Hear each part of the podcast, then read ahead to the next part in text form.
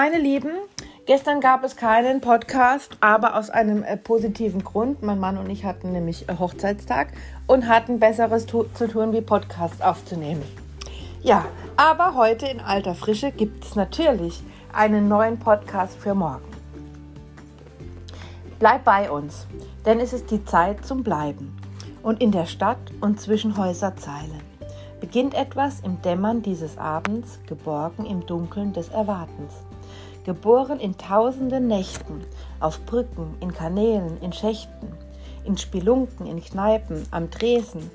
Wir sind gemeinsam, sind gestaltend, sind am Leben. Um die Häuser ziehend haben wir der Euphorie trunkene Flügel verliehen. Unsere Schönheit ein Manifest. Alles in Bewegung, alles bebt, alles stampft, alles tanzt, alles lebt, alles schwatzt, alles glanzt.